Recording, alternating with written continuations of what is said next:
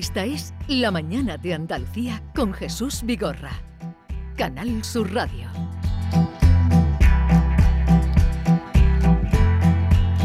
Y como cada miércoles vamos a la cita y al encuentro con el juez Emilio Calatayud. Señor juez, buenos días.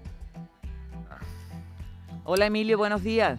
Muy buena, ¿cómo vamos? ¿Qué tal está usted, señor juez? Yo bien, bien, bien. ¿Ha hecho puente? Yo no, yo no hago puente, hombre. Pero me Hay dicen, que, hay- hay que levantar el país. me dicen que su ciudad, Granada, que ha estado muy concurrida. Demasiado, demasiado. Yo no sé, parece que la gente ha estado atada, oye, y han salido de jaula. A reventar. Sí, la verdad es que la gente tenía ganas de, de moverse. Pero bueno, que tampoco moverse. hemos estado enjaulados. Que es que pa- pa- parecemos perrillos que, que nos han tenido enjaulados y, y- y- y- y nos han soltado de repente. Válgame Dios. Y yo ya lo de la crisis lo- económica lo pongo en duda, ¿eh? Porque todos los bares llenos. Todos, todos, todos, Sí, todos. sí. Y los restaurantes de, de billetes también. Vaya. Está, vamos, impresionante. Pero bueno, mira, es bueno, ¿eh? Para la Es bueno, sociedad es bueno, es bueno. y para los pobres empresarios y todo eso, bien, bien. Pero vamos, yo no sé, Madrid, he oído a la presidenta de Madrid esta mañana y, y estaba lleno Madrid. Pues coño, pues, si se han venido aquí un montón de madrileños, pues los que de aquí se van para allá y los... Pero vamos, que hay, una alegría. Hay alegría una en la alegría, calle, hay alegría pero en la mucha calle. gente, coño, mucha gente. Yo me he tenido, yo me he tenido que bajar a las afueras de Granada para tomarme algo. Es Y que mi barrio no veas cómo estaba el Albaicín. Claro. el Albaicín, eh, patrimonio de la humanidad. Un día le voy a poner Sí. una canción que cantaba un grupo de ahí, salsero de Granada, que decía, el, Alba- el Albaicín está herido. Sí. Hacía un poco la burla del patrimonio de la humanidad y con todos los problemas que usted ha señalado aquí alguna vez. No, y es verdad, está herido pero de muerte. Bueno, Emilio, digo yo que ya que nos has hecho ¿Qué? puente, seguro que estás puesto a ver la tele. Eh, ¿Has visto el juego del calamar? No, yo soy más de la Casa de la Pradera. Ah, Pero si ya no lo ponen. Por eso, pero yo soy más de la Casa de la Pradera, de Bonanza, del Llanero Solitario. pero yo del juego del calamar. Ahora, he oído algo. ¿Qué he ha oído oído usted? A algo. ver, ¿qué ha oído usted? No, pues que es un, más o menos es un juego de apuestas, de prendas, y el que pierde, pues se tiene que morir. Eso es lo que he oído o, yo. o lo matan. O lo matan. Pero eh, yo tampoco lo he visto, señor juez, pero hemos Ni lo voy a ver, ¿eh? yo ni lo voy a ver. Ahora, te digo una cosa, que es verdad, ¿eh? y he oído antes especialistas y demás. El problema es que los chavales, muchas veces, que por cierto, ayer o antes de ayer, el otro día fue el día de las enfermedades mentales, sí. eh, hay mucho chaval que confunde después, a base de los juegos estos, de las series y demás, confunde la realidad con la ficción.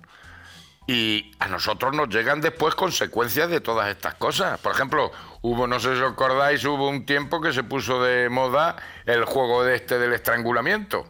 Sí, sí, sí. ¿eh? Y los niños copian esa- esas conductas. sí. Entonces, claro, son, son series. Hombre, yo desde luego, mm, menos mal que mis niños ya son mayores.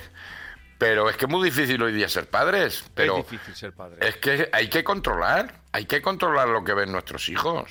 Yo me acuerdo cuando mi niño era pequeño, lo que más le ponía era, era King Kong y, y- y Bambi, y me lloraba y la criatura unos sufrimientos por, con Bambi y toda la historia, pero es que ahora es tremendo, y que, pero tienes que beber lo que, lo que ven tus hijos.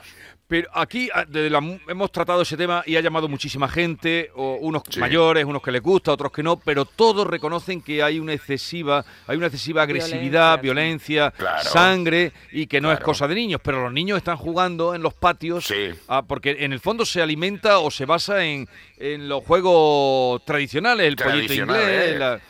Claro. Pero eso es como el que también el juego, no sé si, si cómo se llamaba, de la ballena azul o de no sé qué, no sí, me acuerdo. sí, sí, Que tenías que ir causándote lesiones sí. conforme pasase retos. Pues eso lo he tenido yo en mi juzgado.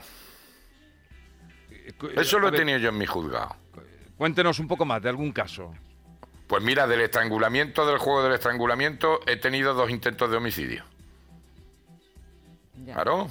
Ya, lo que pasa es que mucho, o la mayoría, o, o por no decir todo, ¿verdad, Jesús? De los oyentes que nos llamaban coincidían con que eh, lo habían visto, pero no permitirían que sus hijos lo vieran por esa violencia y esa sangre ya, de la que hablamos. Pero sí es verdad que los niños después ven trocitos en TikTok. Claro, eso es lo malo.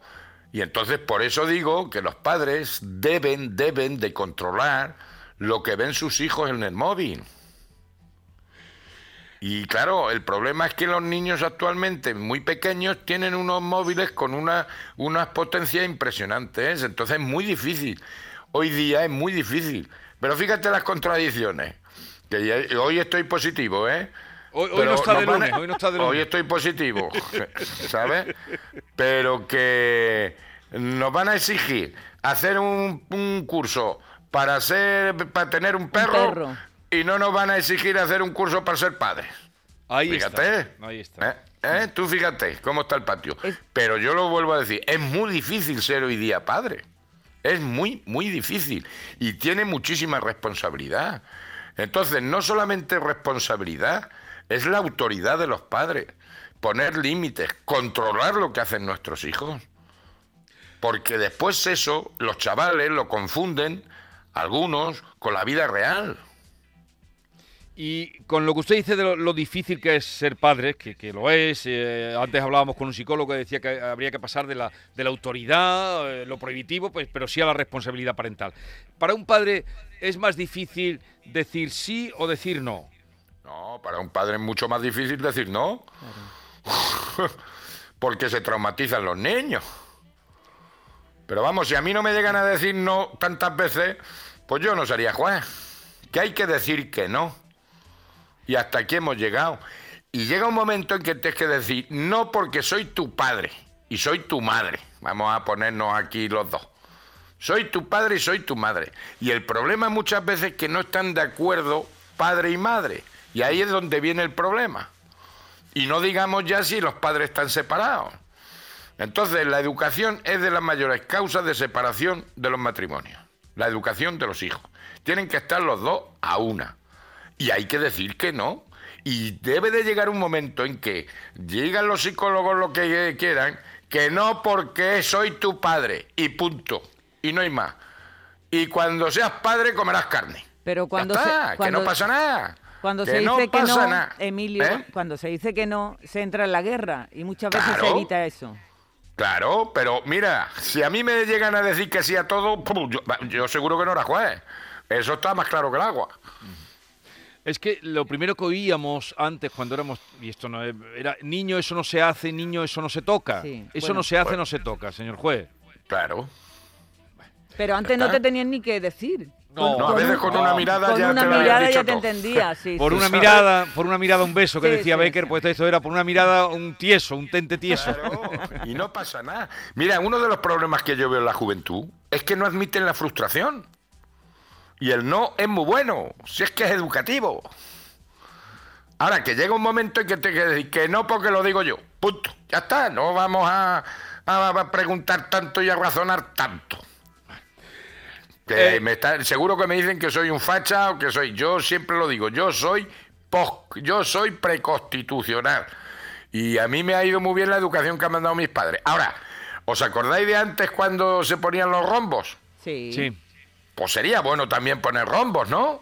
Sí, lo que pasa es que ahora, eh, indudablemente, eso, to- eso se burla por lo que usted ha dicho antes, porque tienen un teléfono Sí. en sus manos, los niños, donde tienen una capacidad inmensa para... eh, Pues entonces tendrían que hacer aplicaciones los informáticos ah, pero eso... para que tú cojas y, y compres un móvil a tu niño, que yo no soy partidario de los móviles, pero censurar esa, esa- esas hay, aplicaciones. Emilio, eso lo hay, lo, lo puedes capar, los padres lo pueden cap- capar con Sí, y, lo- y controles los otros trucarlo también. Pero a ver, una, cosa, sabiendo que a usted le escucha muchísima gente y lo tiene en consideración. Luego harán lo que Qué convenga. ignorante la gente, qué ignorante la gente. Bien, pero confían mucho en usted. Eh, a ver, ¿hasta qué edad mm, cree usted que un niño no debería tener móvil? Mira, yo siempre digo en plan irónico, la edad en la que se lo puedan pagar ellos. Ah, sí, Pero como hay que ser moderno, yo creo que la edad mínima tendría que ser 14 años. 14 años, edad mínima. Mira, pues Edad mínima. Decimos algo concreto. Sí. Sí. Por cierto, ¿Por qué 14 años? Porque es la, es, es la ley por la cual nosotros podemos exigir responsabilidad al niño. Responsabilidad penal me refiero. sí. Más luego la civil a los padres. Pero el niño ya con 14 años ya sabemos que tiene la madurez suficiente para saber distinguir entre el bien y el mal. Eh, Entonces, edad mínima 14 años. Pero no, si ya los móviles los tienen criaturas de 8 o 9 años. Bueno, pero usted lo ha dicho y ha dado sus razones. Vamos a escuchar que creo hay un mensaje para usted. Buenas, buenos días. Mm, don Emilio, le voy a hacer una pregunta. ¿Puede negarse, negarse un niño de 12 años irse con su padre? Porque es que el niño dice que no se quiere ir cuando Claro. le toca al padre, ¿verdad? Que todavía no tienen el convenio de separación ni nada. Pero el niño es que se niega de irse Bueno. con el padre. A ver, ¿qué se ¿Se hace? puede negar? Muchas Bueno, gracias. se puede negar, ya, se puede negar, pero lo que sí está claro es que el juez tiene la obligación de escuchar a ese niño de 12 años a dar su opinión. Luego lo que pasa es que el juez lo tiene que autorizar. ¿eh? Pero con menos de 12 años puede oír al niño. Con 12 años tiene la obligación el juez de escuchar al niño. Vale. Pero si no hay convenio y todavía no se ha llegado al punto o al momento en el que el juez tenga que escuchar al niño, si el niño dice no me voy con mi padre y, y le toca irse, ¿qué hay que hacer? ¿Cómo actuar? No, si el niño no quiere, pues no quiere, porque no hay convenio, ni hay régimen de visitas, ni nada. Y si el niño con 12 años dice que no se quiere ir, no se va. No se va hasta que exista convenio. Vale. Que eso creo que Vale. queda- Cuando exista convenio, cuando exista convenio, el juez oirá a- a- al niño y ya dirá, pues cada 15 días, cada semana, en fin, como sea. Pero mira, y siempre, y ya que están ahí, siempre lo digo, más vale un mal acuerdo a un buen pleito. ¿Sabes? Sí. Es preferible llegar a un acuerdo y que después se ratifique judicialmente. Pero no con demandas, con historias, porque como sea una separación conflictiva vamos a tener problemas de los niños. Y luego, pues decirle a los, eh, lo que digo yo en las conferencias. Niños pequeños, problemas pequeños. Niños grandes, problemas grandes. Y niños más grandes, problemas más grandes. Te quitas el problema cuando te mueres. Buenos en el momento días, en que soy tienes un de niño, tienes un problema para toda tu vida. Otro, mes- Venga, otro mensaje, a ver si hay tiempo. Buenos días, soy Eduardo de Sevilla. Si todos los políticos fueran como el hueca Latayún, España sería una bolsa de aceite. Gracias.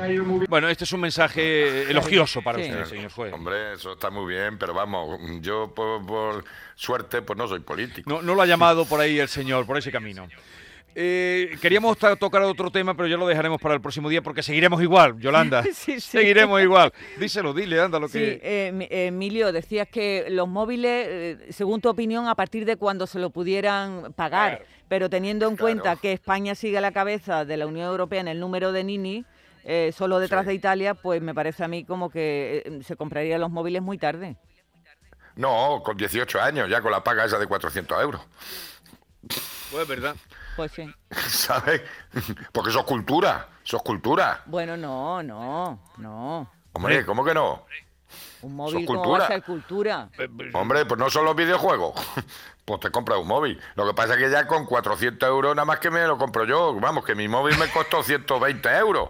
Pero ya los niños se compran euro- eh, móviles de 1000 euros. Pero así entonces lo- tendrán que recibir dos pagas. Así lo tienen a usted menos localizado. Bueno, eh, este era un asunto que lo dejaremos para otro día, Sí. igual que la falta, está eh, falta de camioneros, falta de camareros, falta de eh, portadores para llevar los tronos de la procesión esa que están organizando en Málaga. Claro, ya te dije lo que dicen los morillos míos. ¿Qué dicen? Que los cristianos son tímidos para el trabajo. ¿Sabes? Señor juez Que es que son muy tímidos para el trabajo. Los cristianos, por la gracia de Dios, son tímidos para el trabajo. Aquí terminamos. Que Dios le bendiga. Un abrazo. Igualmente. Un beso. Adiós. Adiós. Esta es La Mañana de Andalucía con Jesús Vigorra. Canal Sur Radio.